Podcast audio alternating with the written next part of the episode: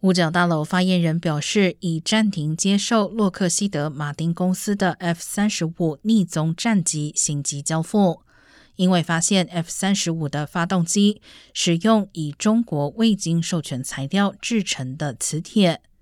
虽然该磁铁不会传输资讯或伤害飞机，也不存在任何风险。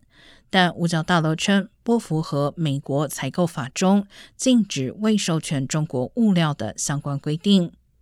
国防部联合计划办公室称将使用替代材料。